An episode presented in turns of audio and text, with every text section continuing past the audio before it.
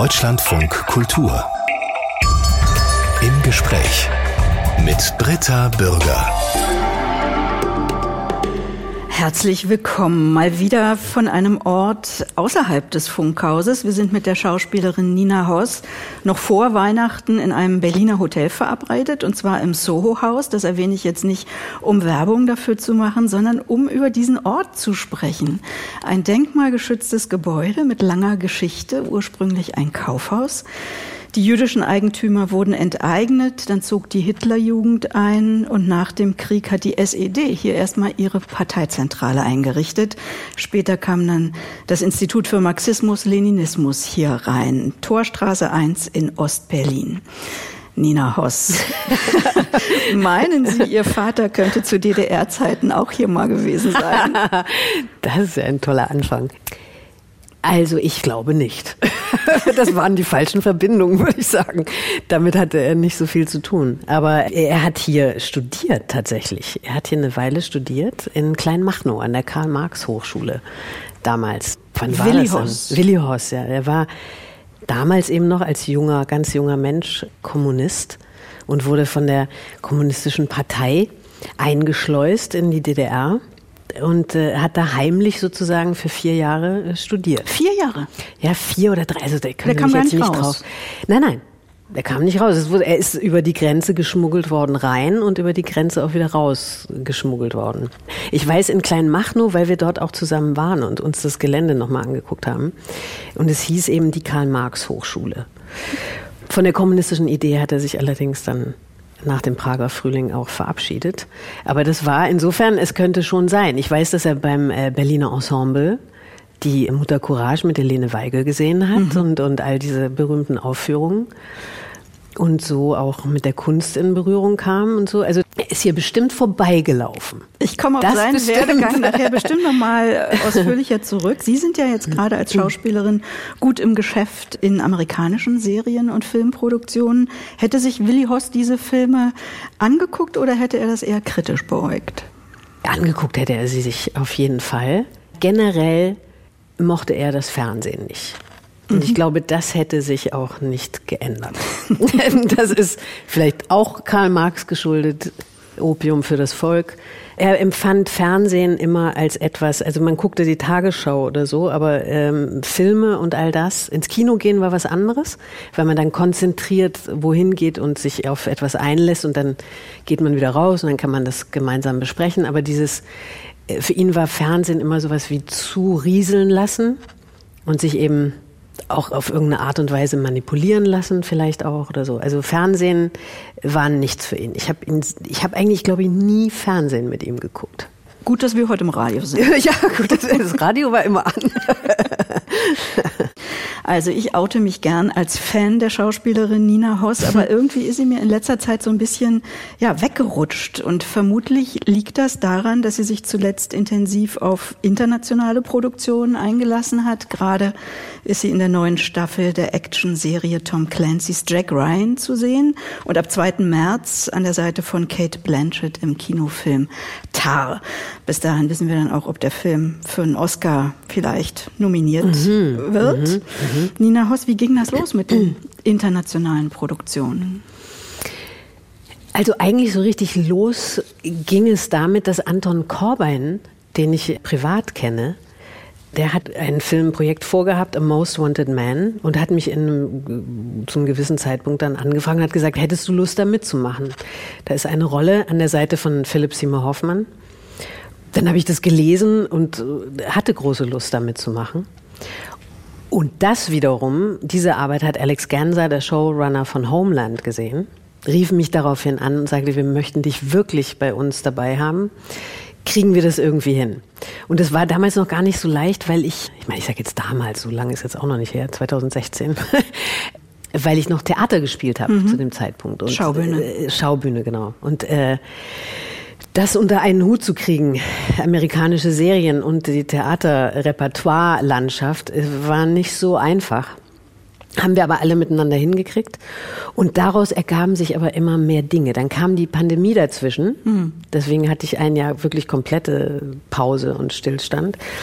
Und danach ging das aber eben los. 2021 mit Jack Ryan im Frühjahr und im Herbst dann Tar mit Todd Field. Und dazwischen noch Shadowplay. Shadowplay, natürlich. Und, ich, und natürlich eben auch deutsche Filme. Ich habe mit Ina Weiße Pelikan. das Vorspiel gemacht. Dann ja. habe ich mit Katrin Gebbe die, das Pelikanblut gemacht in dem Jahr. Das war alles 2019. Und mit äh, Veronique Raymond und Stephanie Schwa, Schwesterlein. Ja. Mit Lars Heidinger als ja. mein Bruder. Ja. Aber nochmal zurück, also zu diesem internationalen Action-Kino, Agenten-Thriller. Was hat mhm. Sie daran gereizt? Das ist ja ein vollkommen anderer Bereich als den, den Sie sonst abgedeckt haben. Ja, aber das ist es genau. Also dieses, äh, vielleicht auch, weil Leute auf einen blicken mit einem ganz anderen und frischen Blick, so wie ich auch bei The, The Contractor mitgemacht habe mit Chris Pine, Tarek Saleh hat da Regie geführt, wo ich wirklich, also pff, ich meine, da habe ich mehr äh, Maschinengewehr äh, öfter in der Hand, als dass ich spreche, würde ich mal sagen. Aber es hat, äh, aber das sind alles so Aufgaben, wo ich denke, ich bin, ich bin ja Schauspielerin geworden, weil ich so neugierig bin und weil es so viele Lebensentwürfe gibt und Geschichten zu erzählen gibt und ich mir da keine Restriktionen irgendwie vorlegen lassen möchte und mir selber auch gar nicht vorlegen will, dass ich das einfach mit offenen Armen untersuche und, mhm. und, und mache und gucke, ob es Spaß macht. Bisher hat alles noch Freude gemacht. Bei Jack Ryan, äh, mhm. ich kannte die nicht. Mhm. Mein Sohn kannte die alle und sagt, mhm. wie, der spielt jetzt Nina Haus mit? Okay. ich habe die mir jetzt angeguckt, läuft ja kurz vor Weihnachten an bei Amazon Prime. Also das sind ja immer irgendwelche Terrorgeschichten, ne, die dieser Geheimdienstagent Jack Ryan zu verhindern versucht. In der ersten Staffel stand dann syrischer Terrorist im Zentrum, in der zweiten zweiten Staffel ging es irgendwie nach Venezuela und ausgerechnet jetzt, obwohl vor dem Krieg gedreht, geht es um Russland, um eine Verschwörung, dass die Sowjetunion wieder aufgebaut werden soll. Mhm. Sie spielen da eine fiktive tschechische Präsidentin. Mhm. Was für eine Funktion hat diese Figur? Sie ist eine, eben wie Sie sagten, sie ist die Premierministerin von, von Tschechien. Und ist in dieser Geschichte auf einmal in der Mitte zwischen zwei Großmächten, nämlich den Vereinigten Staaten und Russland, und muss Entscheidungen treffen äh, innerhalb von Minuten, würde ich mal sagen, die entscheiden, ob die Welt untergeht oder nicht. Also es geht nicht mehr und nicht weniger als das.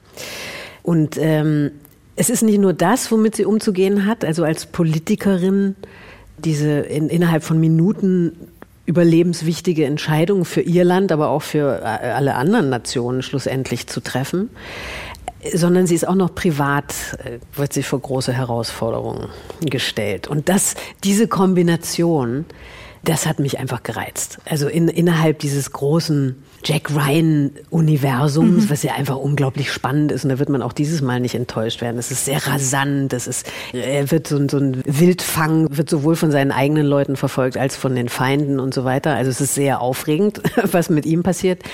Ähm, innerhalb dessen aber auch zu so einer Ruhe zu kommen und in das Privatleben einer Figur reingucken zu mhm. können, ist schon spannend. Also das war schon, war schon toll. Sieht auf jeden Fall nach einer sehr aufwendigen Produktion ja. aus. Also üppig ausgestattet, eine Serie, die optisch definitiv mit Spielfilmformaten mithalten kann. Aber merkwürdig wirkt auf mich, wie die alle miteinander Englisch sprechen. Mhm. Also zum Beispiel auch Sie als deutsche Schauspielerin, die eine tschechische Präsidentin spielt, mhm. spricht Englisch mit ihrem tschechischen Filmvater, der wiederum mit seinem Akzent mhm. Englisch spricht. Warum mhm. machen die das so?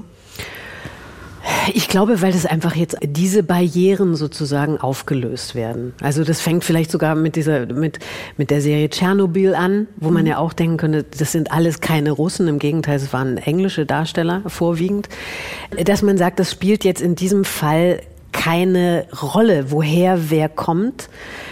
Warum das so ist, weiß ich auch nicht. Für mich war es in diesem Fall gut, weil ich diese ja. Rolle machen konnte. Ja. ja. Also je mehr das geöffnet wird, desto besser ist es vielleicht. Aber das bleibt dann letztendlich dem Betrachter, liegt das dann anheim, ob er, ob er damit was anfangen kann oder nicht. Ich finde es als äh, Schauspielerin erstmal natürlich toll, weil man mehr Möglichkeiten hat. Mhm. Und äh, ich meine, früher war es so, dass die Amerikaner immer schon Russen gespielt haben auch mit, und dann halt einen Akzent sich angeschafft Stimmt. haben. Und wir haben das so hingenommen und wir durften nie irgendwie was anderes spielen. Jetzt spiele ich halt eine Tschechin, nehme das ernst, äh, bereite mich vor und habe auch einen tschechischen Schauspieler, Adam Vakula, ein großartiger Kollege, äh, neben mir gehabt, so dass man einfach das ja auch ernst nimmt, seinen europäischen Nachbarn gut zu vertreten, mhm. so, ja, in diesem Bewusstsein. Wo wurde der gedreht, der Film? In Ungarn. also wir waren überall unterwegs. Mhm. Es war sowohl, also in Ungarn war unsere Basis, würde ich sagen, und dann ging die Serie aber auch noch nach Athen, in Rom wurde gedreht, dann in Prag natürlich, Slowakei in den Wäldern. Also es war, wir waren viel unterwegs. Ja, das ist ja auch irgendwie das Tolle jetzt das in diesem internationalen Tolle. Arbeiten. Dazu internationale tolle Kollegen von Absolut. hier John Krasinski mhm. bis jetzt eben bei Tar Kate Blanchett. Mhm. Mit ihr sind Sie dann ab 2. März mhm. im neuen Kinofilm Tar zu sehen, Regie Todd Field. Wie ist der auf Sie gekommen?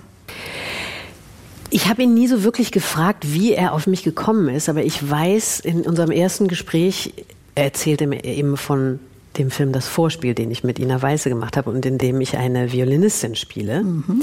Und da in diesem Film auch wieder gefragt ist, dass äh, ich die Violine in der Hand halten kann und spielen kann, glaube ich, hat ihn das irgendwie inspiriert oder hat er gesagt, hättest du Lust bei mir mitzumachen? Also mhm. er hat mich tatsächlich direkt angefragt. Ja. Ja, über Tar werden wir nachher noch ausführlicher reden. Ich möchte mit Nina Hoss jetzt nicht chronologisch ihren Lebensweg äh, abarbeiten. Also wir springen so ein bisschen, mhm. schlage ich vor. Und wir kommen später auch auf die Kindheit und Jugend. Aber jetzt möchte ich erstmal bei den ersten Filmen gerne bei den ersten Kinorollen einhaken. Also mhm. die allererste war in einem Film von Josef Filzmeier mhm. und Keiner weint mir nach. Nina Hoss, 19 Jahre jung. Wie kam dieser Film zu Ihnen oder Sie plötzlich mit 19 zum Film? Ja, es kam eben überraschend. Ich erinnere mich noch, ich war, glaube ich, 19. Ich, ich habe gerade mein Abitur gemacht gehabt, hatte davor, vor den Arbeiten, habe ich im Februar vorgesprochen an der Ernst Busch in Berlin. Und Schauspielschule. Schauspielschule, ja, und wurde angenommen. Also ich wusste schon, nach dem Abitur kann ich direkt im Herbst äh, an die Schauspielschule gehen. Und das war so mit mein größter also äh, Triumph sozusagen. Also in diesem Moment, als ich erfahren habe, dass ich angenommen wurde, ähm, was dir direkt in Berlin dann gleich nach dem letzten Prüfungstag gesagt wird, das war einfach so einer dieser großen Momente im Leben, weil ich wusste, ich werde das machen können, was ich machen will in meinem mhm. Leben. Und damit war ich schon so äh, angefüllt und natürlich ist es eine Form von Bestätigung und, und ich, war, ich war so aufgeregt, an diese Schauspielschule kommen zu können. Dass dann kam ein Freund auf mich zu und sagte, du, die, die casten da etwas in München äh, für den äh, Josef Filzmeier. Und die finden die Hauptrolle nicht. Die weibliche Hauptrolle ist ein junges Mädchen. Du könntest passen, du kannst auch, auch bayerisch und so. Sprech doch da mal vor. Und ich weiß noch, dass ich immer, Mensch, ich will doch nach Griechenland, ich will einen Urlaub und dann will ich an der Schauspielschule anfangen. Also ich war, ich hatte so überhaupt, mir sagte das alles gar nichts. Ich hatte wirklich von der deutschen Filmlandschaft herzlich wenig Ahnung, muss ich gestehen. Und Filzmeier-Film hatte ich schon gesehen, aber ich, ich hatte überhaupt keine Vorstellung, dass ich in irgendeiner Form in diese Welt eintreten könnte. Für mich war die Bühne irgendwie so mhm. ganz zentral. Und äh, dann bin ich aber nach München gefahren und habe da vorgesprochen bei, bei Filzmeier und war, glaube ich, so unangestrengt und frei und weil es mir um nichts ging. Ja. Ich wusste überhaupt nicht, wo ich bin, nichts bedeutete irgendwas. Und ich habe äh, hab das mit Werf und Freude, habe ich da was hingelegt, glaube ich, so wie ich mich erinnere. Und bekam diese erste Rolle eben. Und so, so ging das los. Und diesen Film hat Bernd Eichinger produziert gehabt. Und der hatte äh, damals eine Fernsehreihe ins Leben gerufen, German Classics. Und äh, unter anderem war ein Remake eben das Mädchen Rosemarie, was er selber gerne mhm. machen mhm. wollte. Und hat dann gesagt, ich mache mit dir Probeaufnahmen. Und wenn das nicht klappt, dann mache ich den Film nicht. Und er hat ihn gemacht. Und dann hat er ihn gemacht. Da hatte ich, glaube ich, gerade einen Monat Schauspielschule hinter mir. Klasse. Goldene ja. Kamera, beste Nachwuchsschauspielerin. Ja, das war alles wild. Also das sind, das sind so diese Sachen, wo in diesem Beruf manchmal einfach auch ein Fünkchen Glück und die richtigen Leute zur richtigen Zeit, wo man aufeinander trifft und die etwas in einem sehen und man dann natürlich auch dann zupackt. Ja. Die Arbeit musst du dann machen, sozusagen, aber dass man die Gelegenheit dazu bekommt. Und auch schon gleich so am Anfang, das war natürlich, das ist schon enorm. Na gut, also das hätte ja jetzt äh, gleich weitergehen können, ein Dreh nach dem nächsten, aber Sie wollten zurück an die Schauspielschule. Ja, alles ist ja immer so merkwürdig zeitverschoben. Ich bin an die Schauspielschule im September, fing das Semester an. Man fängt an mit dem sogenannten Improvisationsseminar, also wo man als Gruppe zusammenarbeitet für das erste halbe Jahr.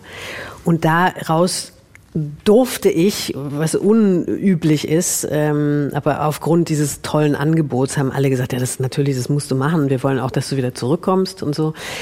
Habe ich eben einen Monat oder ich weiß nicht, ungefähr 24 Tage waren die Dreharbeiten und so, war ich weg und kam dann aber ja natürlich wieder zurück, ohne dass irgendwas passiert war. Mhm. Also weder ist der Film draußen noch sonst, sondern der wird dann geschnitten, der wird bearbeitet. Es dauert mindestens ein halbes Jahr.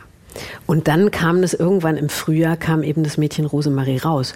In diesem halben Jahr habe ich ganz normal weiter als Studentin gelebt und gearbeitet.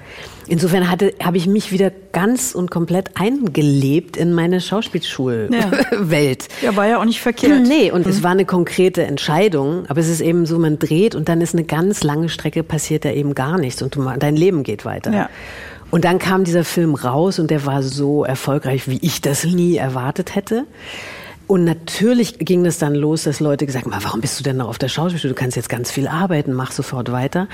Und ich habe dann aber immer gedacht, ich hatte damals einen Film gesehen, Fame, und das ist ein Film über eine, über die Julia, die große Schauspielschule in New York, mhm. wo du eben auch Tanz und Musik und äh, Schauspiel studieren kannst und wo alles so ineinander greift. Und da gibt es Szenen, wo man in der Kantine, wo dann alle plötzlich anfangen zu singen und auf dem Piano tanzen und, und so weiter. Und ich dachte, das will ich alles äh, erleben. Nicht, dass es bei uns so war, aber wir waren schon auch verrückt irgendwie. Und mhm. man hat einfach eine tolle Studenten Zeit und man kann sich entdecken und als Schauspieler entdecken und als Mensch entwickeln und so, ohne dass man gleich in der Öffentlichkeit steht und so beurteilt wird ja. sofort.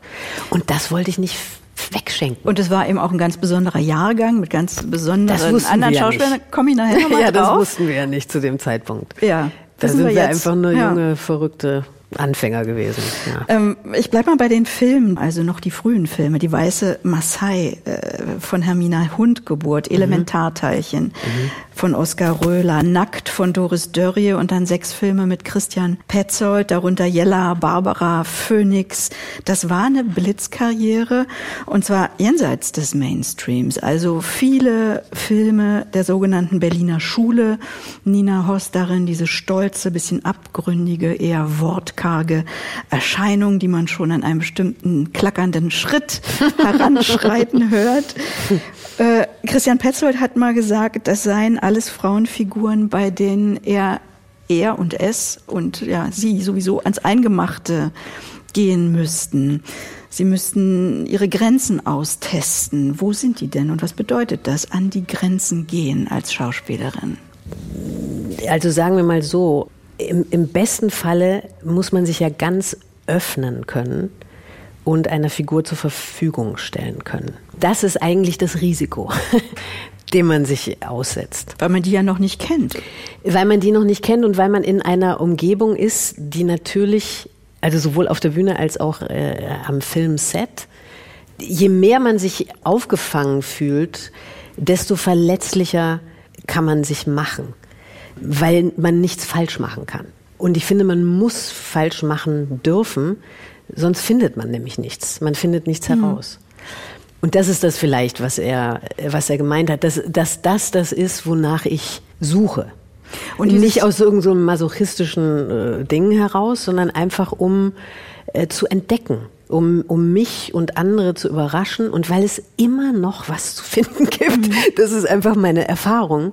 Es ist auch so ein merkwürdiger Moment, ja, man kann nachdenken, man kann recherchieren, man kann reden, man kann sich anfüllen mit allem, was man braucht für diese Figur, aber dieser Moment, wenn es Action heißt und die Kamera läuft, da kommt noch mal was hinzu, das ist wirklich wie so eine Magie nicht immer und jeden Moment, aber es gibt es eben immer wieder und nach dem sucht man auch, wo dann Partner aufeinandertreffen oder wo, wo irgendetwas passiert, was man nicht erwartet hätte. Und dafür muss man offen sein.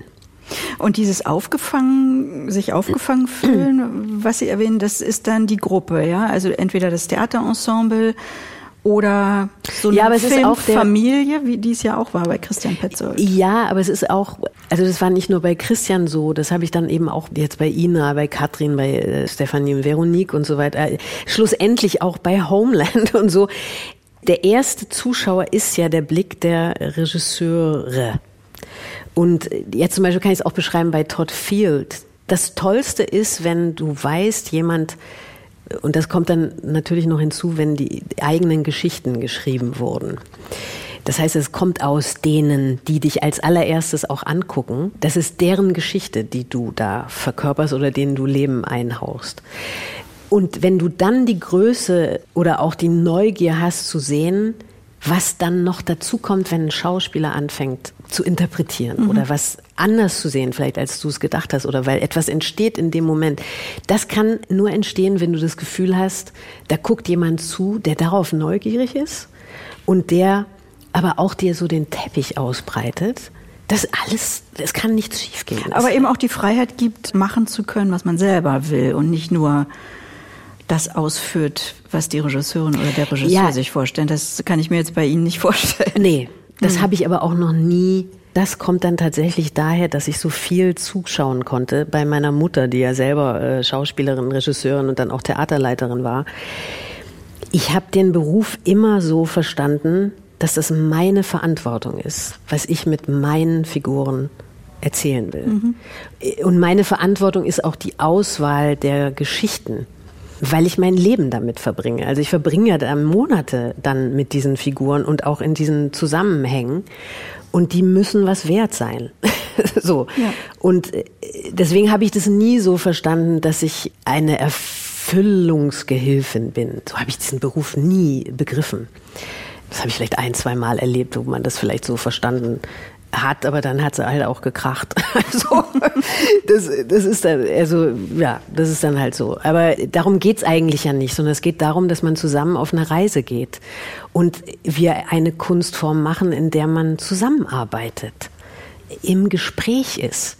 Und das ist für mich das Schönste, im Gespräch zu sein, weil mein, mein kleiner Kopf weiß so ein bisschen was, aber viel zu wenig und hat das auch alles nicht erlebt, was andere erlebt haben. Und da kommen so viele Erfahrungswelten zusammen und daraus kann man so viel äh, sich herauspicken. Ja. Wie war das denn nach dem letzten gemeinsamen Film mit Christian Petzold, Phoenix, als sich abzeichnete oder klar war, dass in seinem nächsten Film die jüngere Paula Bär Hauptdarstellerin werden würde?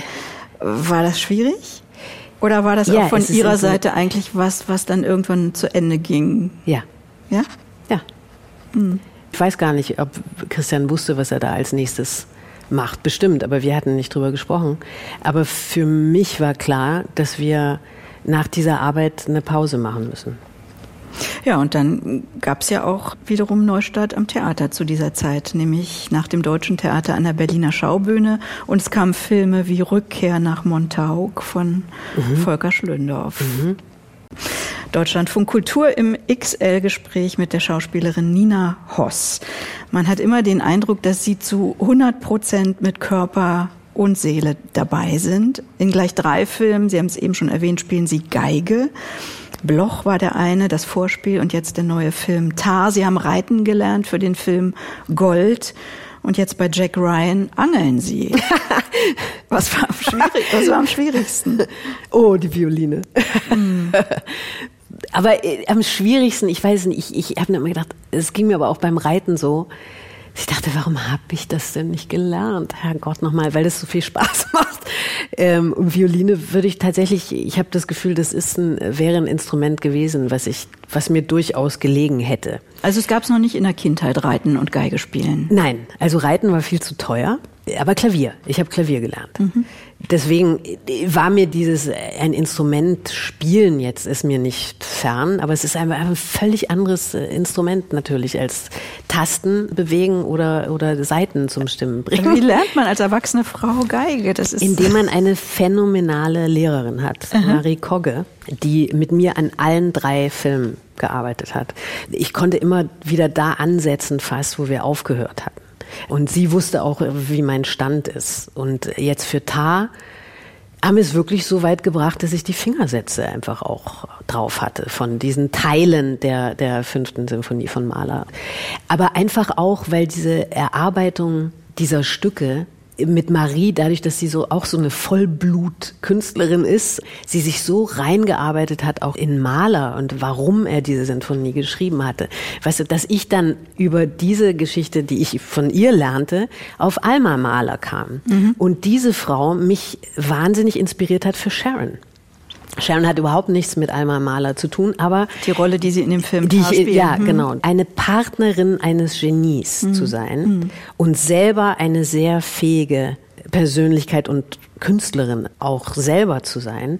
Darüber konnte ich ein bisschen nachdenken, wie unschuldig ist so jemand in diesem System, was um ein Genie herum entsteht. In diesem Fall ja auch das relativ rigide äh, System der klassischen Musikwelt.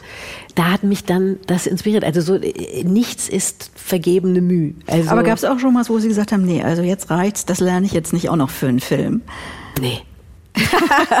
ich meine, so viel Aufgaben waren da, also ich meine, dieses, auch das mit dem Reiten. Ich habe ja dann später für Pelikanblut äh, auch noch das Horsemanship-Training gemacht, also weil meine Figur da nicht geritten ist, sondern eben Pferde trainiert.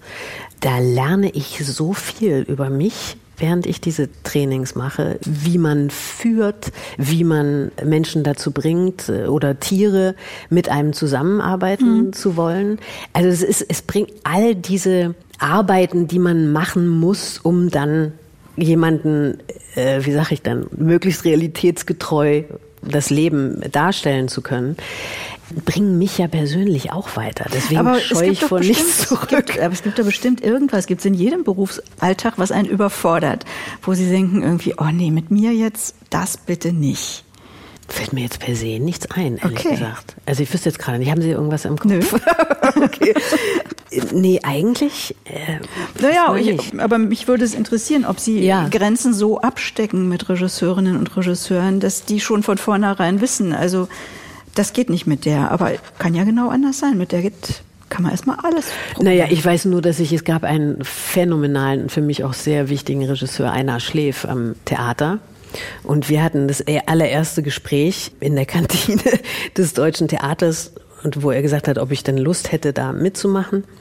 Das verratene Volk war das damals. Jutta Hoffmann hat dort die Hauptrolle gespielt und ich sollte sowohl die Kalfaktor spielen, aber eben auch im Chor unterwegs sein. Und ich wusste ja von dem Sportstück und all den Sachen, die er gemacht hatte, da kommt oft Nacktheit vor. Und da habe ich nur gesagt, ähm, ja, Herr Schlief, ich mache alles mit, aber ich renne nicht von links nach rechts nackt über die Bühne.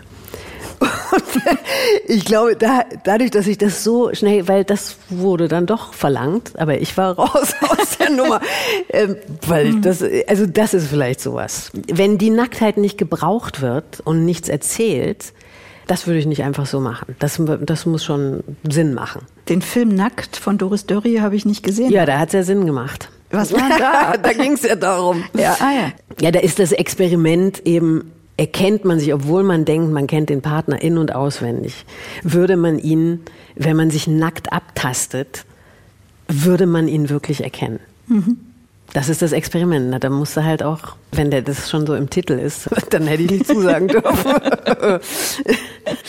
Die Liste der Film- und Theaterpreise, die Sie bekommen haben, die ist echt so lang, dass wir die jetzt hier nicht vortragen können. Aber vielleicht Grimme-Preise, Bayerischer Filmpreis, Deutscher Filmpreis, Silberner Bär der Berlinale, den tollen Gertrud Eisold Ring und viele, viele mehr. Welcher ist besonders wichtig?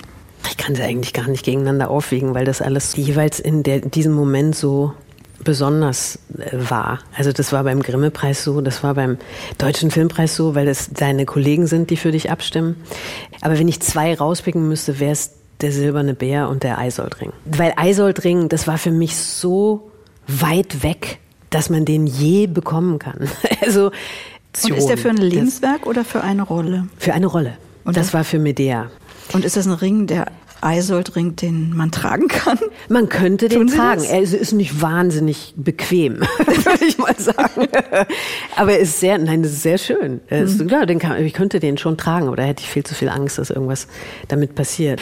Ich glaube, weil das natürlich, wenn du aus so einer Theater Tradition kommst und so, es ist einfach ein sehr traditionsmächtiger Preis und bedeutet einfach viel im, im Theater. Und da war ich schon, das weiß ich noch, als der Anruf kam, bin ich fast hinten übergefallen und konnte es nicht glauben. Aber auch weil es für eine Arbeit war, da habe ich mit Barbara Frei zusammengearbeitet und das war eine sehr wichtige Rolle für mich, auch die Medea. Das Tollste ist immer, wenn Preise auf Arbeiten treffen, die man gemacht hat, hinter denen man wirklich zu 100 Prozent auch steht. Hm. Dann tut es einem wirklich gut. Also ich habe ja. nur noch so vage Erinnerungen an diese Aufführung. Also Medea, große griechische Tragödie, stellt man sich jetzt erstmal alles groß vor. Das war aber eine ganz enge, mhm. kleine, verschachtelte Bühne in der Nina Hoss mit schwarz gefärbten Haaren, glaube ich. Mhm.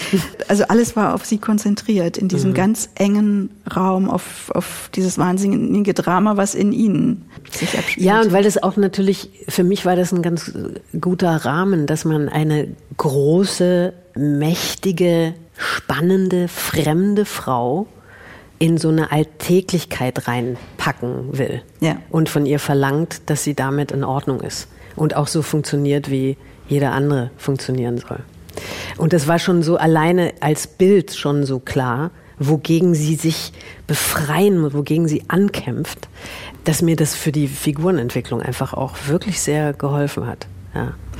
Nina Hoss ist in einer Familie aufgewachsen, in der Kunst und Politik gleichermaßen wichtig waren. Die Mutter haben Sie gerade erwähnt, Heidemarie Rohweder, Schauspielerin, Theaterleiterin, eine der ersten Intendantinnen in Deutschland an der Württembergischen Landesbühne Esslingen. Anfang der 90er war das eine Pionierin. Mhm. Die ist ihren Weg gegangen, auch gegen alle Widerstände noch des Vaters. Ja, das ist wohl wahr. Eigentlich war meine Mutter, glaube ich, ähm, also selbst im Wesen einfach eine Rebellin. Auf eine andere Art und Weise als mein Vater die aber beide würde ich fast als, als Rebellen bezeichnen. Also weil sie sich nie haben klein kriegen lassen, weil sie sich äh, durchgesetzt haben, jeder auf ihre eigene Art und Weise. Aber im Fall meiner Mutter tatsächlich kommend aus einem kleinen Dorf in Schleswig-Holstein, Nordharstedt, wo irgendwie vorgegeben war, jetzt lernst du äh, Dekorateurin beim, beim großen Kaufhaus und das war's. Und sie einfach selber vorgesprochen hat in Hamburg an der Schauspielschule, angenommen wurde und dann ausgebüxt ist sozusagen aus dem ihr eigentlich vorgedachten Leben. Und sich dann immer weiter, und deswegen ist sie mir da auch ein großes Vorbild, immer weiterentwickelt hat und nie sich hat festlegen lassen, also immer beweglich blieb und sich auch immer wieder neu herausgefordert hat. Und tatsächlich gegen große Widerstände. Also das war nicht einfach mit all den Bürgermeistern dort und äh, all den, äh, ja, also mhm. da, das waren auch noch andere Zeiten. Mhm. Und das war auch sehr verletzend oft, was man sich da so anhören musste. Aber sie hat sich da einfach bei beiden, habe ich so mitgenommen, wenn du gut bist, dann kann man dir schlecht an den Karren fahren. Und das ist irgendwie, was sie haben, sie waren einfach beide sehr gut in dem, was sie gemacht haben. Sind Sie als Kind schon durch die Kulissen getobt? Ja. Also ich war schon als Baby auf der Krabbeldecke mit bei den Proben. Meine Mutter war damals äh, bei Klaus Peimann in Stuttgart engagiert und dann äh, gab es irgendwelche Musikabende oder so, die probiert wurden und ich war auf der Wickeldecke und mhm. habe immer geschrien, wenn die Töne falsch waren, wie sie dann rausgefunden haben. Und äh, ja, also das war, ich war, ich war schon von klein auf immer im Theater unterwegs. Gleichzeitig mit der politischen Welt. Also gleichzeitig war mein Vater damals noch bei Daimler-Benz und äh, gründete mit anderen zusammen eine eigene Gewerkschaftsgruppe gegen die IG Metall, die da zu dieser Zeit relativ korrupt war. Ich war bei all diesen ganzen Treffen zugegen mhm. mit, mit den äh, Arbeitern dort, äh, wo diskutiert wurde. Und dann habe ich eben auf tolle Weise mitbekommen, wie Kunst und Politik auch zusammenkommen können, mhm. wie die, die kreative Ideenreichheit der Kunst manchmal den Ideen der Politik auf die Sprünge helfen kann. Ja, oder, oder es, es leichter macht, Dinge umzusetzen, vielleicht mit dem Esprit der Kunst. Bei so zwei starken Eltern, mhm. wo war denn da noch Platz für die eigene Rebellion? Ja, ich, da habe ich oft drüber nachgedacht, ich musste nicht so richtig rebellieren. Mhm. Das hat überhaupt keinen Sinn gemacht. Ich habe mal probiert, die äh, erzkonservativen Meinungen, die ich aus der Schule manchmal mitbrachte, die bis aufs Herzblut zu verteidigen. wo die natürlich immer gut gegenhalten konnten und ich dann wieder Munition für die Schule hatte.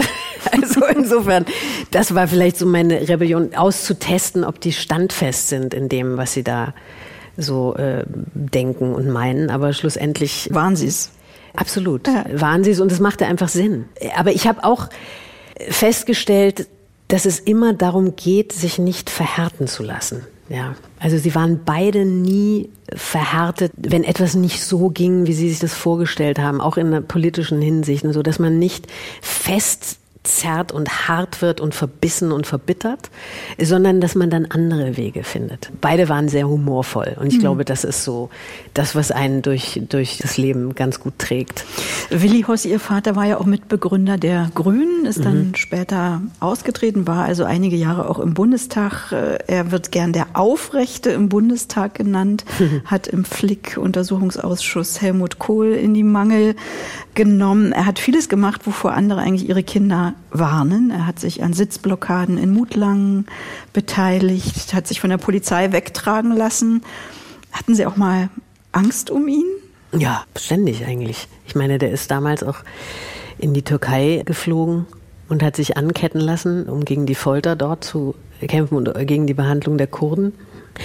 Da wusste man nicht, ob der da heil wieder zurückkommt. Es war natürlich, ist es ein Unterschied, ob du als Parlamentarier solche Aktionen machst oder als Privatperson. Aber ähm, also so ein gewisser Schutzmantel war, lag über einem, aber man konnte sich nicht sicher sein. Also das, das gab schon auch, auch ich, ich weiß noch, wie er in Mutlang abtransportiert wurde von der Straße weggehoben wurde, was mich jetzt natürlich auch wieder erinnert, wenn man an die letzte Generation denkt, wo, äh, äh, wo du denkst, ja, wenn du das als Kind siehst, weißt du erstmal nicht, was macht denn die Polizei jetzt da hm. mit ihm? Und kommt der dann wieder raus? Äh, Wie hat er das vermittelt? Warum er das tun muss? Ja, er hat mir eben erklärt, warum das wichtig ist, dass man dagegen protestiert und dass man dann auch die Konsequenzen dafür tragen muss. Das ist aber nicht generell gefährlich ist, dass ihm nichts passieren wird. Und das wusste er auch. Also wenn, dann bist du halt eingesperrt für eine Weile, mhm. aber das Leben steht nicht auf dem Spiel. Ja, das musste ich dann so hinnehmen. Was soll ich machen? Ja. Sie haben das betont schon, auch beide Eltern mhm. kamen aus der Arbeiterklasse, die Mutter aus einfachen Verhältnissen, ursprünglich der Vater Schweißer war er. Ne? Mhm. Auf was für eine Schule haben Sie es geschafft? Wie meinen Sie, auf was für eine Schule? Naja, Sie sind ja nicht jetzt äh, Hauptschulkind geworden. Nee. Das war aber auch noch diese Zeit der äh, 80er, wo eben Kinder aus Arbeiterklassen zu einer sehr guten Bildung kommen konnten. Und du dich da rausarbeiten konntest, wenn du, wenn du wolltest. Weil das da überhaupt keine Frage war, dass du unterstützt wirst. In meinem Fall war es jetzt noch was anderes weil meine Mutter sich in diesem Fall gegen meinen Vater durchgesetzt hatte, der natürlich gegen jegliche Art von Privatschulen war. Aber meine Mutter mich nicht auf die Waldorfschule schicken wollte in Stuttgart, weil sie gegen jegliche Ideologien aller Arten äh, war. Und mein Vater auch. Gab es aber die für mich in diesem Fall fantastische Schule, die Märzschule hieß die in Stuttgart. Und das war die so eine Reform pädagogische Schule? Oder? Ja, es war eine Schule. Letztendlich war die Prämisse, lerne mit dem Kopf genauso wie mit der Hand. Ich habe Schreinerei gelernt, Buchbinderei. Es gab den musischen Nachmittag, äh, wo ich äh, Theater gespielt habe, Jazz, Dance, Ballett. Man konnte Beleuchtungstechnik lernen. Man konnte, also es war einfach ein irres Angebot auf sehr vielen. Es ist ein humanistisches Gymnasium, würde ich mal sagen, oder Schule. Man konnte anfangen von Kindergarten bis Gymnasium. Und es war aber die einzige und deswegen bin ich da auch raufgekommen. Ganztagesschule. So, weil und die Eltern das, so beschäftigt waren. Und meine Mutter hat gesagt, ich arbeite weiter, das ist überhaupt keine Frage. Und ich brauche Betreuung für mein Kind. Und das gab es nicht von der staatlichen Schule. Und dann bin ich auf der Märzschule gelandet, was für mich wirklich fantastisch war, weil ich es geliebt habe, in die Schule zu gehen. Mhm. Ja. ja, und dieser Berufswunsch Schauspielerin, der hat sich eben schon ganz früh herausgeschält. Angeblich wussten sie es schon mit fünf, dass sie das Bühnengehen haben, als sie am 50. Geburtstag ihres Vaters eine Bühne sahen in einem Raum, in dem gefeiert wurde und darauf wollten. Mhm. Was haben ja. sie auf der Bühne gemacht? Ich habe ein Lied gesungen, ähm, Sag mir, wo die Blumen sind. Ne? Ja, ja, sag mir, wo die Blumen sind. Das hat ja bekanntlich sehr viele Strophen und ich konnte sie alle. Ich weiß auch nicht, also mit fünf, ich finde es schon echt erstaunlich, ja. Aber ich habe einfach sehr gerne gesungen, immer schon. Ich habe auch äh, immer schon, äh, es gab damals diese Pixie-Bücher, das weiß ich noch, so kleine äh, Bilderbücher für Kinder. Und ich habe immer schon Schauspielerin, die ich da wohl da schon war, die so auswendig gelernt, dass ich immer von meinen Freunden so getan habe, als könnte ich sie lesen. ich, ich, hatte aber einfach nur auswendig gelernt, was wo stand. Ja. Mhm. Und ich glaube deswegen, ich konnte mir einfach Sachen sehr gut merken und wusste all diese Strophen, sah diese Bühne, da war eine Band. Und ich habe meine Mutter gefragt, kann ich nicht das Lied singen für den Papa und so? Und dann äh, meinte, ja, wenn du möchtest, mach halt. Und dann bin ich darauf gestiefelt. Ja. Unsere Musikredaktion hat sich für eine Coverversion entschieden. Where Have All the Flowers Gone von Petra Hayden und Jesse Harris. Und ich freue mich, dass wir noch äh, zusammenbleiben, eine weitere Stunde hier in unserem XL Feiertagsgespräch.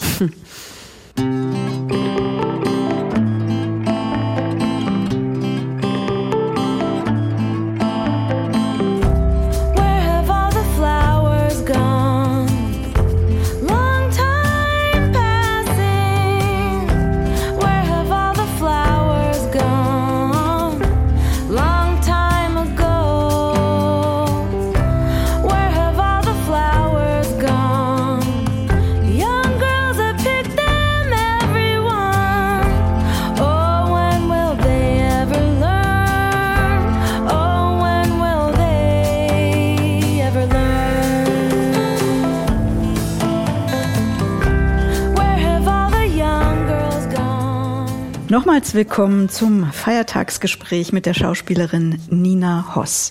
Sind Sie ein Weihnachtsmensch? Ja, schon. Ich, ich, ich liebe die, diese Tradition eigentlich ja, um zusammenzukommen und zu essen. okay, also, also dieses, ja. Äh, wäre meine Frage, vegan oder Gänsebraten äh, und Raclette? Ja, ich muss, nee, nicht, nicht regulär, aber Gänsebraten. Mhm. Also es ist, die Gans muss schon her. Auf die schleswig-holsteinische Art. Das ist das Rezept meiner Großmutter. Wie geht das? Viele würden jetzt davor zurückschrecken, wenn man es hört, aber es ist eben mit Zimt. Äh, die Füllung mhm. jetzt mit Zimt, mit den Innereien, mit Croutons, die angebraten werden und mit Zucker. Also das geht für mich gerade noch schlimmer, finde ich, die Variante eines Bekannten, äh, der füllt sie mit Banane. Ja, das kann ich mir jetzt auch nicht so richtig vorstellen. Aber dieses mit dem Süßen mhm. als Kontrapunkt, das funktioniert tatsächlich sehr gut und mit sehr viel Zimt, sehr viel Beifuß, sehr wichtig. Das ist einfach, das ergibt eine unglaubliche Soße auch danach und dann mit Apfel, Rotkohl auch eher auf der süßen Seite, sehr viel mhm. Zucker, äh, ja. also nicht, nicht der baden-württembergische, der eher sauer ist. Äh, also ja, das gehört schon für mich dazu, dieses das sehr lange, ausgiebige Essen vorbereiten, dann am nächsten Tag spazieren, lange, viel reden, zur Ruhe kommen. In dem Sinne, ich bin ja nicht religiös, aber so diese, dieses Besinnen an mhm. diesen Feiertagen. Dem kann ich schon sehr viel abgewinnen.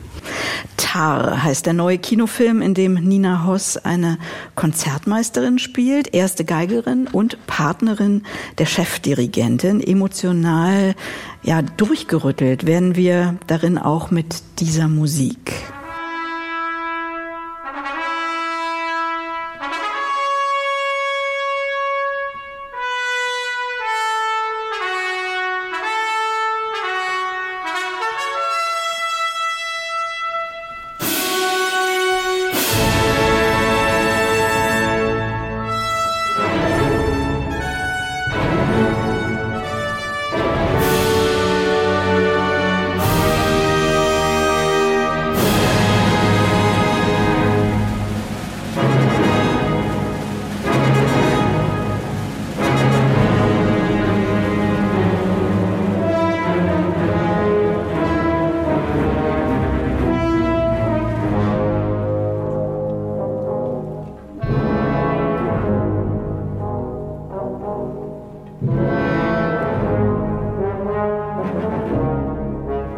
So beginnt Gustav Mahlers fünfte Sinfonie, das zentrale Stück im Kinofilm Tar. Nach 15 Jahren ist das mal wieder ein Film des zweifachen Oscar-Preisträgers Todd Field. Wieder preisverdächtig. Mal gucken. Beim Festival in Venedig hatte er Premiere. Am 2. März kommt er in die deutschen Kinos und die alles überstrahlende Hauptrolle spielt Kate Blanchett. Sie ist Lydia Tarr, die erste fiktive Chefdirigentin der Berliner Philharmoniker, verheiratet mit Sharon, der ersten Geigerin und Konzertmeisterin, gespielt von Nina Hoss. Ja, das ist ja eine interessante Konstellation. Also eine Frau als Chefin eines der weltbesten Orchesters. Sie lebt offen lesbisch. Wie lässt sich die Komplexität dieser Figuren noch beschreiben? das ist ja jetzt eine Aufgabe. Naja, äh. man denkt ja erstmal, bei so einer Konstellation ist alles besser im Klassikbereich, ist aber nicht. Ja, also erstens, was mir daran so gefallen hat, ist, dadurch, dass das ja noch so eine große Ausnahme ist, es gibt erstens sehr wenige Konzertmeisterinnen nach wie vor. Das ist eine Rarität. Und es gibt auch sehr wenige Dirigentinnen, die einem Orchester vorstellen. Es gibt viele Gastdirigentinnen, aber nicht so viele, die eins tatsächlich leiten. Dadurch, dass dieser Film das aber als so eine Normalität behandelt, finde ich, dass man das auch so hinnimmt, dass das natürlich überhaupt gar keine Frage ist, dass das vollkommen in Ordnung ist. Das ist einfach mal das Erste, was ich, als ich das gelesen habe, dass ich dachte, das ist ja phänomenal. Weder denke ich darüber nach, dass die lesbisch sind. Das sind zwei Menschen, die sich lieben, die sich finden über die Musik, die beide exzellente Musikerinnen sind. Also auch meine Figur Sharon muss eine phänomenale Violinistin sein. Die muss sich durchgebissen haben, bis sie zu dieser Position kam. Die gibt man auch nicht gerne auf. Mhm. Wie weit du bereit bist, auch dein Leben und deine Karriere vielleicht für jemand anders aufzugeben.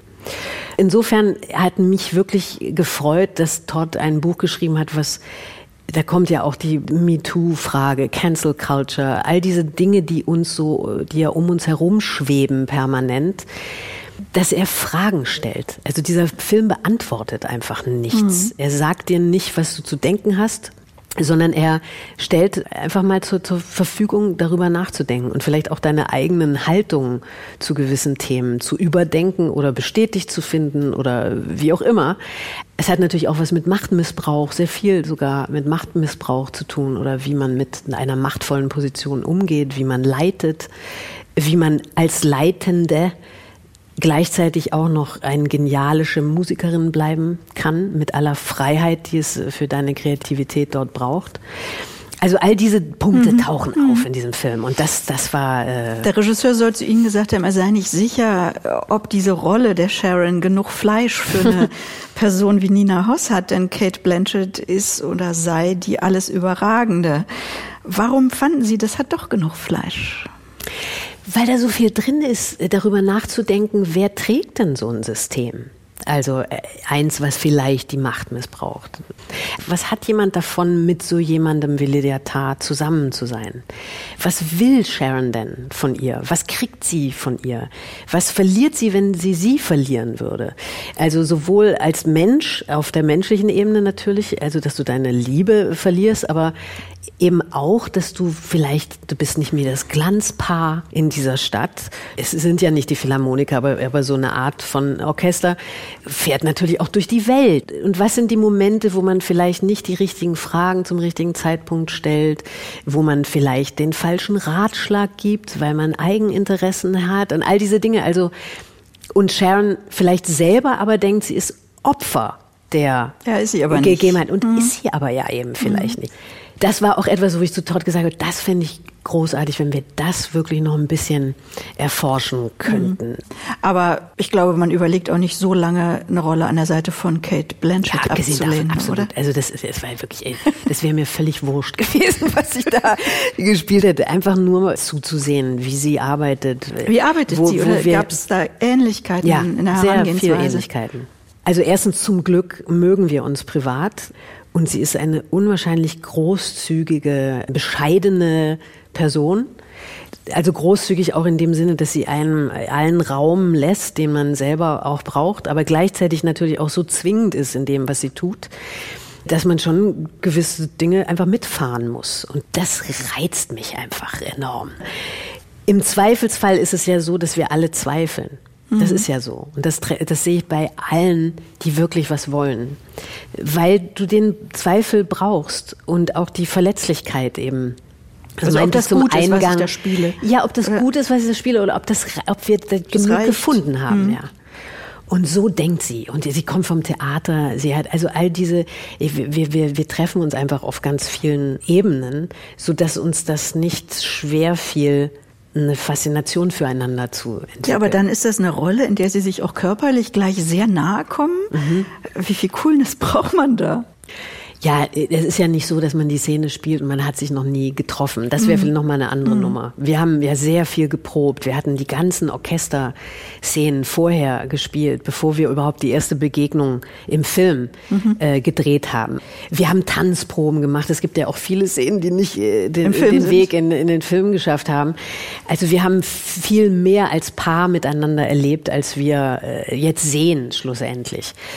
Und da da macht sie es einmal einfach auch sehr einfach. Also da mhm. gibt es überhaupt keine Barrieren oder irgendwas. Äh, Gegenteil. Das, das, Orchester sind eben nicht die Berliner Philharmoniker, es spielen die Dresdner, so ist es auch im Soundtrack, aus dem wir das eben auch gehört haben.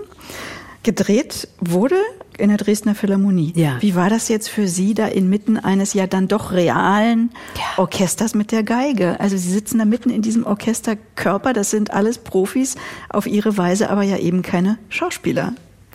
Ja, was ganz toll war, also ich war, ich war sehr nervös und äh, Kate war auch sehr nervös. Und wir beide dachten auch, dass die ganzen Orchesterszenen vielleicht ein bisschen später innerhalb der Drehzeit kommen würden, so dass man sich noch mal mehr darauf vorbereiten kann und all diese Sachen. Und das heißt, wir kamen dahin, wir haben so viel gearbeitet, wie wir nur konnten, um uns vorzubereiten hier in Berlin, witzigerweise im Soho-Haus, mhm. also in Im einem Hotel, der Räume hier nebenan, in dem, genau. Mhm ähm, wo wir eben mit meiner Lehrerin, sie mit ihrer Lehrerin Natalie Murray Bale, auch eine fantastische Dirigentin, die mit ihr gearbeitet hat, also wo wir uns hier getroffen haben, vorbereitet haben, und dann kommt man in dieses Orchester. Und alle sind nervös. Die Musiker sind nervös und aufgeregt natürlich. Ich meine, auf einmal steht da auch Kate Blanchett mhm. auf dem Podium, ja, und das ist natürlich alles auch verrückt für die. Und dann sagte Kate eben etwas, sie hat gesagt, jetzt stehen wir hier vor euch Nina und ich, und wir sind nicht das, was ihr macht, aber wir tun so.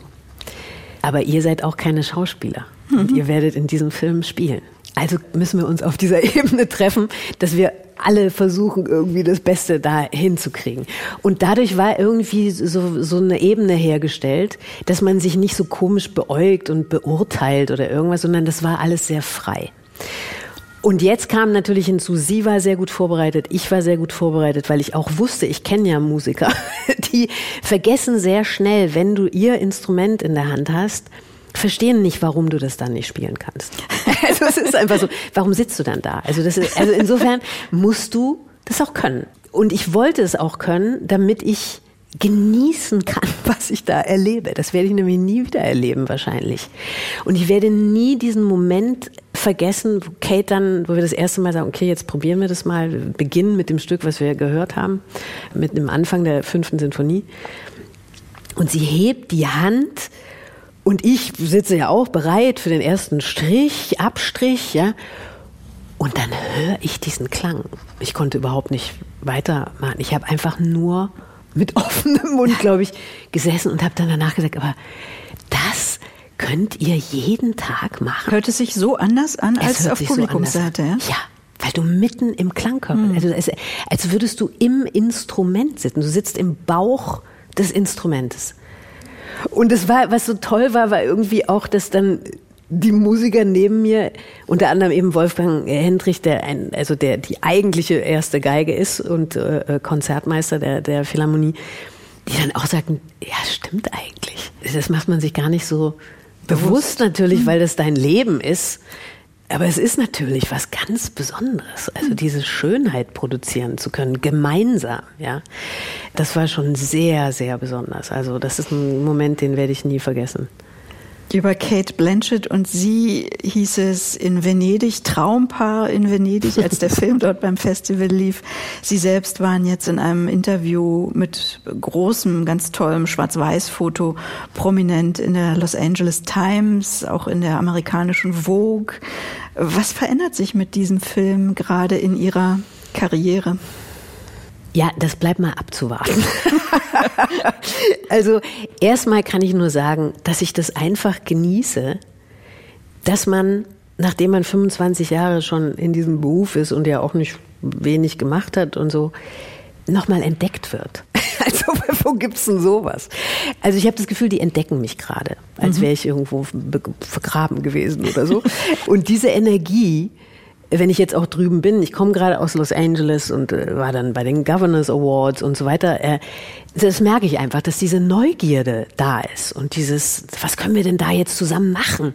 Lass uns was finden und so. Also Produzenten, Regisseure? Produzenten, Regisseure, Agenten, Autoren, wo ich das Gefühl habe, also da können jetzt schöne Dinge bei rauskommen, aber man weiß es nicht, ja. Es ist einfach enorm, dass man nochmal so einen Schub kriegt auf einmal in so eine andere äh, Richtung. Und deswegen gebe ich aber meine nächsten Filme sind äh, zwei französische Produktionen, Arthouse-Filme. Eins mit Claire Berger und das andere mit Vanessa Filot. Ich tanze auf allen Hochzeiten, die nur möglich sind, ja, weil ich dann doch wieder so eine große Begeisterung für meinen Beruf auch immer wieder äh, entdecke. Das hört nicht auf, ja. Toll. Am 2. März kommt Tar in die deutschen Kinos erstmal. Als Nina Hoss äh, direkt nach dem Abitur, haben wir vorhin gehört, zum Studium an die Hochschule für Schauspielkunst Ernst Busch nach Berlin gekommen ist, da ahnte man ja noch nicht, was das für ein besonderer Jahrgang war, werden würde, heute ist. Ebenso wie Sie hm. geschafft haben es Lars Eidinger, Fritzi Haberland, David Striso, Marc Waschke, alles Top-Schauspielerinnen, heute SchauspielerInnen unserer Zeit. Allesamt sehr unterschiedliche Persönlichkeiten. Manchmal würde man auch sagen Ego-Shooter. Wie wird aus solchen Individualisten eine Gemeinschaft. Auf der Schule jetzt? Mhm. Und war das überhaupt so?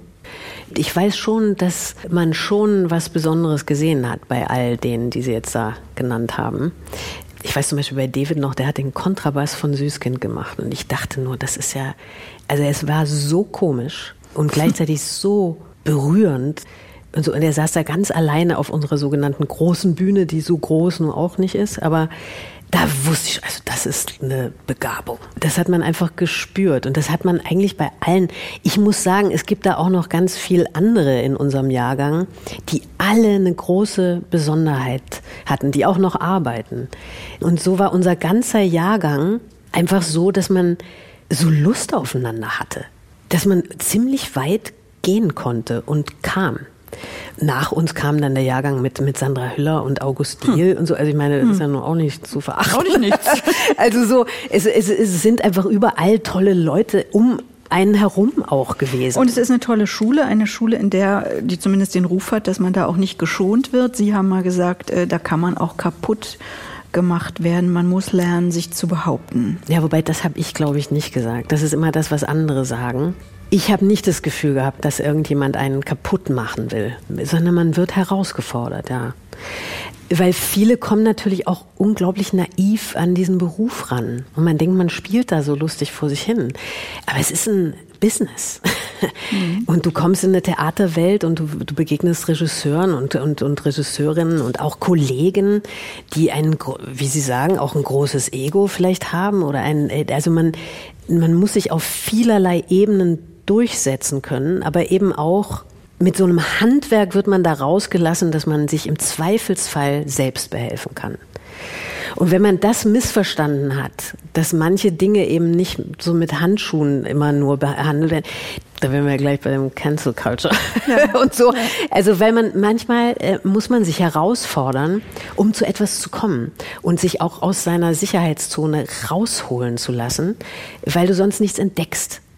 Aber ich muss auch sagen, dadurch, dass ich die Theaterwelt kannte und ich nie die Illusion hatte, dass das alles ein Zuckerschlecken ist, habe ich das immer verstanden. Ich habe es irgendwie richtig verstanden, mhm. glaube ich. Ich habe es nicht persönlich genommen. Und sind dann direkt von der Schauspielschule ans Deutsche Theater gekommen, mhm. zum Ensemble, 15 Jahre da geblieben. Mhm. Mit, äh, mit Abwechslung. Also ich war dann zeitweise auch frei, habe dann am Berliner Ensemble gearbeitet, habe mit Robert Wilson dort gearbeitet, Leons und Lena und mit Zigarren gemacht, einen Liederabend, Franz Wittenbrink und so. Also ich, hab, ich hab, bin dann auch immer mal wieder ausgewitscht, aber mehr oder weniger, ja. Ausgewitscht und irgendwann umgeswitcht? Irgendwann umgeswitcht. Zur Schaubühne. Ja, ja. Ja, das war einfach, weil Thomas Ostermeier und ich, wir kannten uns tatsächlich auch schon seit Schauspielschulzeit. Der hat ja auch an der Busch studiert. Er hat auch an der Busch studiert Regie. und er, er hat Regie, genau. Und als ich an die Schauspielschule kam, dann gibt es so ein Abschlussvorspiel, sage ich mal, also wo die Regisseure ihre Diplomarbeiten zeigen. Und da habe ich, unter anderem war in diesem Jahrgang eben auch Ursina Ladi und ich weiß nicht wer alles. Und ich habe die gesehen und ich dachte immer nur, also mein Gott, das ist ja so gut, das werde ich nie, das schafft man ja nie. Die sind so, also, und seitdem war mir Ostermeier ein Begriff. Habe ich ihn beobachtet natürlich äh, in der Baracke da waren dann viele meiner Kollegen, André Schimanski und Marc sind ja hingegangen, Lars ist äh, mit äh, Thomas dort hingegangen. War die kleine Bühne vom Deutschen Theater. Das war die Theater. kleine Bühne mhm. vom Deutschen Theater und ich habe dann mit Thomas zusammen der Blaue Vogel gemacht von Meterlink auf der großen Bühne und danach gingen die alle an die Schaubühne. Und weil für mich damals das Konzept nicht ging, dass man nicht drehen kann, konnte ich nicht mit an die Schaubühne. Ich konnte einfach das, was die, das Experiment, was sie machen wollten, ehrlicherweise nicht mitgehen, weil ich drehen wollte. Deswegen sind wir aber nie, haben wir den Kontakt nie verloren gehabt. Und äh, da war jetzt der Zeitpunkt gekommen, das mal auszuprobieren. Die letzte große Produktion war 2018, Rückkehr nach Reims. Also dieser autobiografische Text äh, des französischen Autors Didier Eribon, den Sie verschränken mit Ihrer eigenen Vatergeschichte. Mhm. Wie kam das zu dieser Idee? Ich war in Amerika und habe die äh, sechste Staffel von Homeland dort gedreht in New York.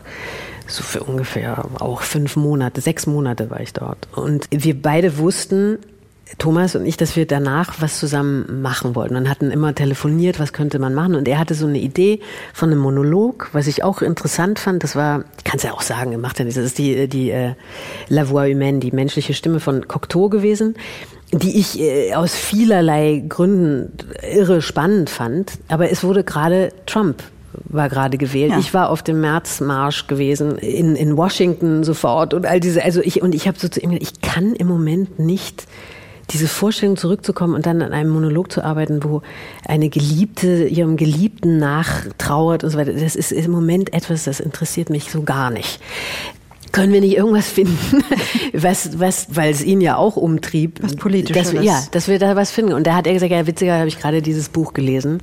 Und Didier hat, hat mir auch signalisiert, dass er Lust hätte, dass, dass ich was damit mache ähm, lies das doch mal. Und dann habe ich das gelesen und es hat mich einfach sehr äh, erinnert einfach an die Geschichte meines Vaters auch, die aber ja doch fast wie so ein Kontrapunkt ist zu dem Erlebnis von Didier, weil mein Vater natürlich auch aufgrund dessen, dass er jetzt nicht damit zu kämpfen hatte, dass er homosexuell war in der Arbeiterklasse, ist das ein Problem. Ähm, also Didier hatte ja fast keine andere Wahl, als auszubrechen aus seiner Schicht sozusagen. Aber eben auch sich daran abarbeitet in dem Buch unter anderem, dass er seine Herkunft verleugnet hat. Und das war etwas, was mein was Vater, Vater ja nicht gemacht nie hat. gemacht hat. Im Gegenteil. Mhm. Also immer wieder herausgestellt hat, woher kommen, was die, was die Besonderheit daran ist und, und wie man auf diese Schicht auch achten muss. ja, und wie aber auch die Schicht oder die Klasse, wie auch immer, in Verantwortung genommen werden muss. Ich finde so interessant, dass er früher bei Daimler-Benz immer gesagt hat, wir müssen darüber nachdenken, was wir hier produzieren. Wir können nicht einfach nur Autos herstellen. Wir wissen, was das mit unserer Umwelt macht. Wir müssen eigentlich einfordern, dass der Konzern sich modernisiert und verändert. Da waren die Arbeiter aber noch nicht so weit. Aber das ist so interessant, also wie, wie er gedacht hat, darüber denke ich oft nach, dass mhm. er einfach, äh, er war wie so eine Cassandra. Er war einfach immer zu früh ein bisschen und keiner wollte was davon wissen. Ist aber, aber auch selbst Daimler gefahren, ne? Ja, ja, weil du da, du, ich meine, du hast es ja deinen Jahreswagen bekommen, ja? Also ich meine, äh, klar.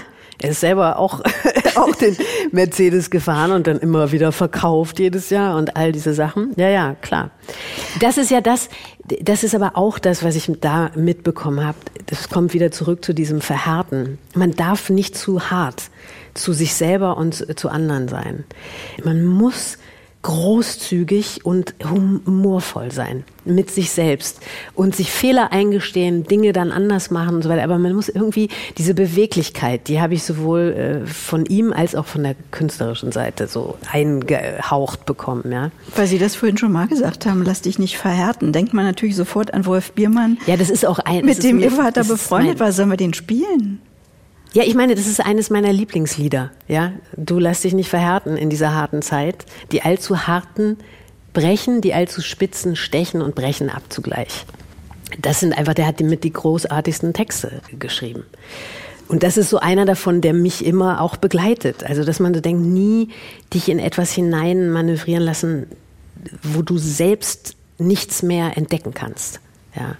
Aber deswegen kam, dazu kam das, um jetzt wieder so einen Bogen zu machen zu Retour Arras, dass Thomas gesagt hat, das wusste ich ja gar nicht von deiner Geschichte. Was ist denn das mit deinem Vater? Erzähl mal. Und dann haben wir, habe ich ihm eben die Geschichte erzählt und dann haben wir das aufgeschrieben und so und dann eben diese Form entwickelt, dass man als Schauspielerin einen Dokumentarfilm in einem Studio aufspricht, sozusagen den Text und dann in einen Dialog mit dem Regisseur kommt, weil die Schauspielerin andere Ideen in hm. der Umsetzung hat und dann von sich selber äh, anfängt zu erzählen.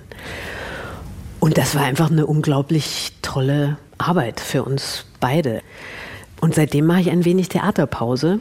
Hoffentlich nicht mehr so lange. Nein, ich werde äh, dieses Jahr wieder Theater spielen. Also das kommende. Nein. Nein, ich, ich versuche so Wege zu finden, wo ich nicht in Repertoire-Rhythmus reinkomme aber wo ich doch immer wieder auch auf die Bühne treten kann, weil ich doch merke, dass ich das vermisse. Welches Theater? Ich weiß eben nicht, das Programm ist dann vielleicht schon draußen. Es ist die Ruhr Triennale. Ja, mache ich was mit Barbara Frei. Ja. Ich finde, wir machen trotzdem noch erst noch mal Pause mit Wolf Biermann. Okay. Na, na, na, na, na. Na, na.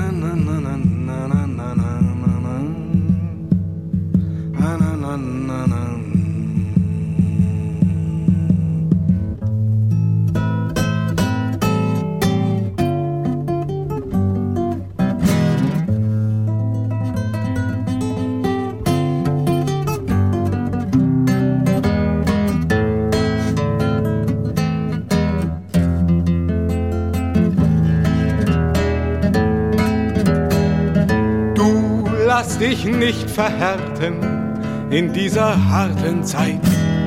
Die allzu hart sind, brechen, die allzu spitz sind, stechen und brechen ab sogleich und brechen ab sogleich.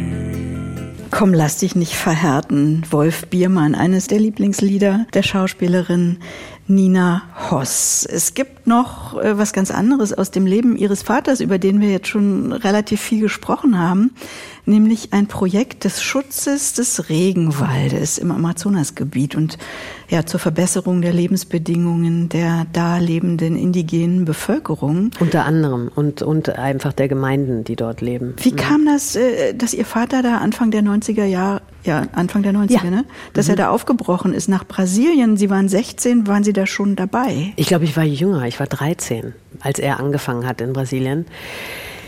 Das kam einfach dadurch, dass er äh, unter anderem in einer Delegation, meine ich mich zu erinnern, der Grünen nach Lateinamerika gefahren ist, um sich dort mit den Linken dort zu treffen in Brasilien. Unter anderem hat er damals Lula getroffen eben auch, der da der Anführer der Gewerkschaft war zu dem Zeitpunkt noch und hat im Zuge dieser Reise, die durch ganz Brasilien ging, einen Professor kennengelernt, Thomas Mitschein, der an der Universität Belém in Pará im Norden Brasiliens äh, tätig war und eine Idee eines Projektes hatte, weil die daran geforscht haben, wie können wir möglichst unkompliziert mit den Gemeinden am Amazonas zusammenarbeiten, die teilweise, da brauchst du drei Tage mit dem Boot, um irgendwie an eine größere Stadt äh, zu kommen, falls mal eine Schraube fehlt oder sowas. Ja, also das sind ja alles diese Umstände.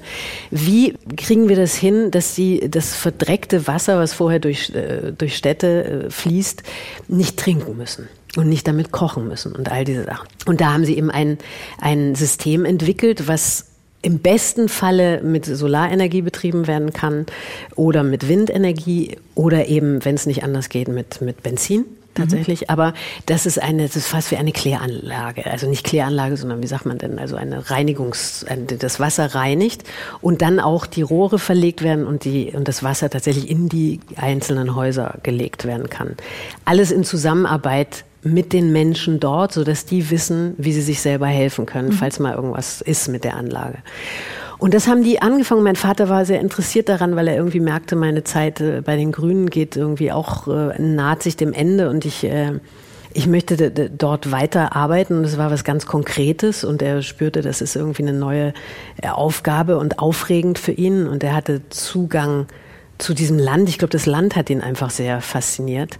Er hat dann mit 61 angefangen, Portugiesisch zu lernen. Mhm. Ähm, hat es auch so gelernt, dass er dann Reden gehalten hat und diese ganzen äh, Gemeindetreffen von Gemeinde zu Gemeinde ist er da gegangen und hat das Projekt vorgestellt auf ähm, Brasilianisch und so und ähm, hat sich da einfach äh, was Neues ja, erarbeitet. Schlussendlich hat er dann irgendwann hat er auch seinen alten Arbeitgeber Daimler-Benz mit ins Boot geholt und hat gesagt, wir haben hier sehr viele Kokosfasern. Könnt ihr die nicht in euren LKWs verarbeiten? Und dann haben die die in die Kopfstützen äh, verarbeitet. Ja, also ich meine, er war einfach, der hat echt irre Sachen gemacht. Ja, so kam mhm. das. Und was ist Ihr Part? Also haben Sie das irgendwie weitergeführt oder sind Sie da eine Art Botschafterin? Nein, also es ist so, dass sein damals bester Freund ähm, Gerd Rathgeb das Projekt weitergeführt hat, der selber auch bei Daimler-Benz gearbeitet hatte und äh, auch in der Gewerkschaft tätig war und so. Und ich glaube, es war irgendwie eine gute Idee, dass ich mich da rausziehe, damit da was Neues, Eigenes entstehen kann. Mhm. Und so, so haben wir es auch gemacht. Ihr Name wird immer wieder mal in anderen politischen Zusammenhängen genannt, wo sie so Sonderbotschaftsposten mhm. übernehmen, zum Beispiel bei Terre des Femmes, weiß mhm. ich nicht, ob sie das noch machen, ja. aber haben sie gemacht, gegen mhm. weibliche mhm. Genitalverstümmelung. Mhm. Wie verstehen Sie diese Rolle? Also um was geht es dabei jetzt? Um den Namen, mit dem man Spendengelder, die ja wichtig sind, reinholen kann? Oder wie tief steigen Sie da in die ja, es kommt darauf an. Es gab zu dem Zeitpunkt, als Terre de an mich herangetreten ist, war das sehr konkret, weil ich da gerade aus Afrika zurückkam und ähm, dieses Thema Beschneidung mir direkt vor Augen äh, äh, war, weil eines der Mädchen, was mit uns gespielt hat, äh, einfach kurz davor stand und äh, immer so freudestrahlend von diesem Ritual gesprochen hat und wir ja alle wussten, was das letztendlich bedeutet und du aber nicht in diese Kultur da einfach eingreifen kannst. Und ich darüber nachgedacht habe, wie, wie kann man da zu einer Veränderung kommen? Oder wie kann man da helfen, ohne dass da die Weißen wiederkommen und sagen, wie es richtig äh, ist oder so? Ja, also es ist ja alles heikel. Das sind ja Traditionen letztendlich, mit denen man da mhm umzugehen hat. Und dann habe ich eben da, äh, darüber erfahren, dass das sehr viel auch hier in Deutschland passiert, dass Mädchen einfach äh, in die jeweiligen Länder zurückgeschickt werden und dann beschnitten zurückkommen. Da habe ich gesagt, ja, da würde ich mich gerne für engagieren und auch tatsächlich in diesem Fall auch meinen Namen und mein Gesicht Inhalten, dass, dass es uns alle angeht. Dass es eine Praxis ist, die einfach entsetzlich ist und überhaupt nichts bringt. Niemandem irgendwas bringt. Was ist aus dem Mädchen geworden? Ja, beschnitten worden. Klar, hm. ja. Das ist das Schwierige. Das ist natürlich auch, weil wir waren uns schon sehr bewusst, was wir da erzählen und äh, wo wir da sind. Aber es gibt so bestimmte Dinge, du kannst da nicht einfach hinkommen und sagen, so ist es richtig ihr müsst das alles ändern. Das ist einfach auch total vermessen, natürlich. Ja. ja. Da bin ich auch dann eben zu Konferenzen gegangen, wo äh, Frauen aus Afrika eingeladen wurden, die darüber berichtet haben, die auch darüber berichten, was sie für tolle Organisationen haben und immer mehr. Es geht ja letztendlich um, um äh, Bildung. Einfach, dass man sich bildet und dass alle wissen, dass es nicht nötig ist. Es muss sich etwas ändern, das können wir hier in unserer Gesellschaft sagen. Und damit wechsle ich jetzt das Thema und komme auf die Veränderungen in Ihrem Business von MeToo über Pro-Quote und Act Out, all diese wichtigen Debatten der letzten Jahre. Wie erleben Sie das? Was hat sich verändert? Wo stehen wir? Was ich merke, ist in der Art und Weise, was für Frauenfiguren einem so begegnen, was geschrieben wird, was möglich ist. Da verändert sich doch viel, immer noch nicht genug, aber so, dass ich das Gefühl habe, da ist schon was in, in Bewegung geraten. Da ist auch eine andere Nachfrage. Die Leben der Frauen über 40 hören ja nicht plötzlich auf. Eben, ich meine, Sie beschreiben es ja selbst jetzt die ganze eben. Zeit, dass Sie immer interessantere also, Rollen im Grunde ja, angeboten kriegen. Also das, und das ist sowas, wo ich so denke, ja, weiß ich jetzt auch nicht, wie das dann ist, wenn man Mitte 50 ist. Kann auch alles wieder komplett wegbrechen. Also so sicher bin ich mir, es ist alles noch auf ganz zarten Füßchen. Aber es ist zumindest, die Möglichkeiten sind viel größer geworden. Und es wird härter, zu sagen, nein, das brauchen wir aber nicht oder das interessiert keinen oder so, weil das mhm. stimmt ja einfach nicht. Die Art und Weise, wie man miteinander umgeht, das hat eine viel größere Sensibilisierung, das merkt man schon. Manches ist mehr Schein, als dass sich wirklich was verändert hat. Das ist auch so. Also ich finde diese ganzen Lehrgänge, die man jetzt so machen muss vor jedem Dreh, also gegen Harassment und wann man sich eben melden kann und mit wem man dann reden kann, wo ich dann doch immer noch in Frage stelle, ob die Produktionsassistentin, wenn sie sich dann melden würde, auch den nächsten Job dann wieder kriegen würde. Das meine ich eben. Ich weiß es nicht so genau, inwieweit jetzt sowas eingerichtet wird, dass man sich vermeintlich um alles gekümmert hat und inwieweit sich tatsächlich was verändert hat. Das bleibt jetzt mal abzuwarten. Aber immerhin gibt es diese Einrichtung und gibt es diese Sensibilisierung. Es ist ein Prozess. Und wenn sich etwas bewegt, dann geht's, das Pendel schlägt aus, erstmal sehr stark in die eine Richtung, dann wieder zurück, bis wir uns wieder in der Mitte irgendwie einpendeln. Und da sind wir im Moment. Es ist sehr viel in Bewegung und das finde ich ja erstmal immer sehr positiv und richtig. Nur dann kann was Neues entstehen. Sie selbst sind ja mit einem Musikproduzenten verheiratet, Alex Silva. Wie lassen sich diese Lebenswege zusammenbringen? Also fliegen Sie sich immer rund um die Welt hinterher? ja, das Schöne ist, dass wir das irgendwie wirklich gut hinkriegen, dass wir immer so abwechselnd in unseren Projekten sind so dass er mit mir mit kann, zum Beispiel nach New York und von dort arbeitet dann und dann immer, wenn er jetzt zum Beispiel hat er sein Album mit Herbert Grönemeyer fertiggestellt, was im Frühjahr rauskommt. Das ist jetzt erst zu Ende gegangen und das ist wahnsinnig intensiv, so wie meine Dreharbeit oder Theaterprozesse sehr intensiv sind.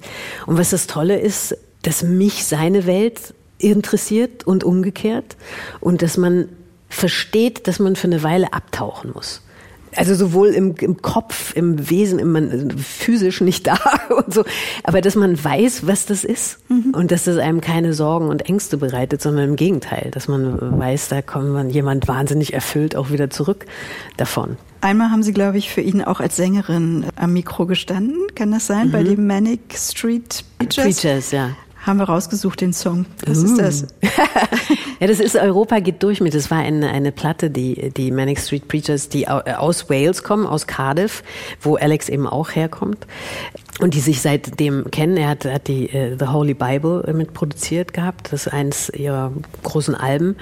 Ja, die haben hier in Berlin in den Hansa Studios, wo Alex eben auch arbeitet, äh, Hansa Platz Studios allerdings, einem Raum drüber, aufgenommen. Und sie wollten eine deutsche Stimme. Und, und, und James hat eben immer gesagt, der Sänger, ach, wen könnte man denn da? Hat Alex gesagt, ich kenne alle. ja. Und dann war das erst ein bisschen heike, weil falls das nicht passt oder so, wie sagt man das, ist alles so.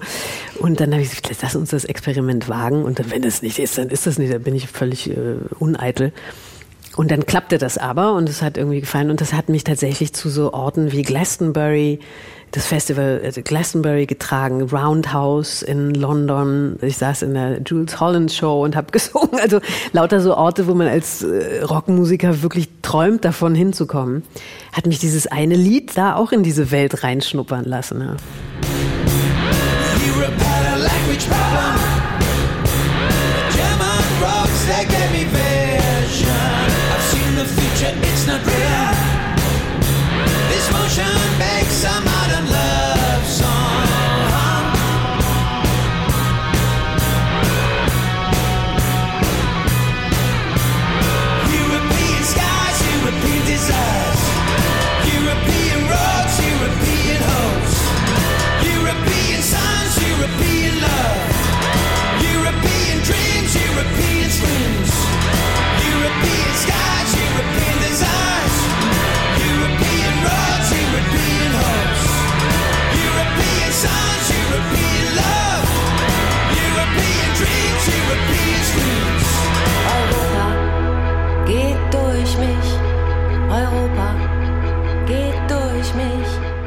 Die Manic Street Preachers featuring Nina Hoss im Song Europa geht durch mich. Nina Hoss spielt nicht nur in Kinofilmen, Serien, Theaterproduktionen. Sie ist auch eine begnadete Sprecherin von Hörbüchern. Zuletzt hat sie Dörte Hansens Roman Zur See eingesprochen. Ja, aber auch Sylvia Plath, Die Glasglocke, Tanja Blixen jenseits von Afrika, Marguerite Duras der Liebhaber. Worin besteht die Kunst des Vorlesens? Ich versuche so wenig wie möglich vorzuinterpretieren. Dass man sich in eine Welt hineinfallen lassen kann. Also ich mache praktisch die Vorarbeit der Interpretation. Dass ich so viel Freiheiten lasse wie möglich, um die eigenen Welten, wie es auch beim Lesen ja ist, im eigenen Kopf entstehen zu lassen das ist vielleicht so ein bisschen die, die Kunst, diese, diese Balance zu finden, wie viel man ins Spiel geht oder nicht. Lassen Sie sich selbst gerne vorlesen? Ich werde immer so müde dabei. Ja, mir geht es auch so, aber ich finde es auch nicht so schlimm.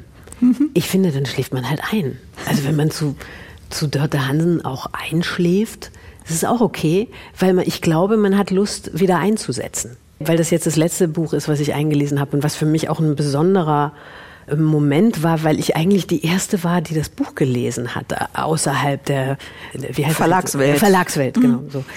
Und dann Dörte Hansen auch ins Studio kam und immer sagt, ja und, wie ist es denn? Wie findest du es? Und ich, oh Gott, jetzt bin ich die erste Kritikerin sozusagen. Also das war schon sehr besonders, wo ich auch wirklich aufgeregt war, ob der Ton ihr gefällt. Ja?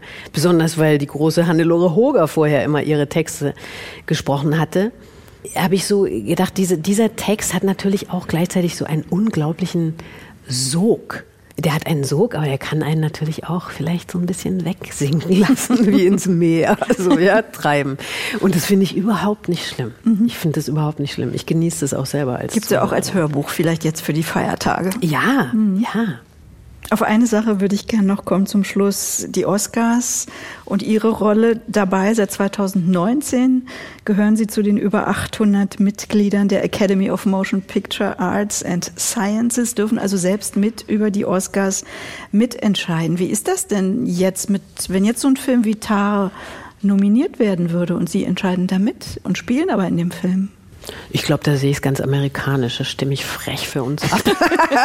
also die geht, haben da ja? irgendwie anscheinend überhaupt keine Skrupel. Dann denke ich so, hm, stimme ich mal doppelt. ja.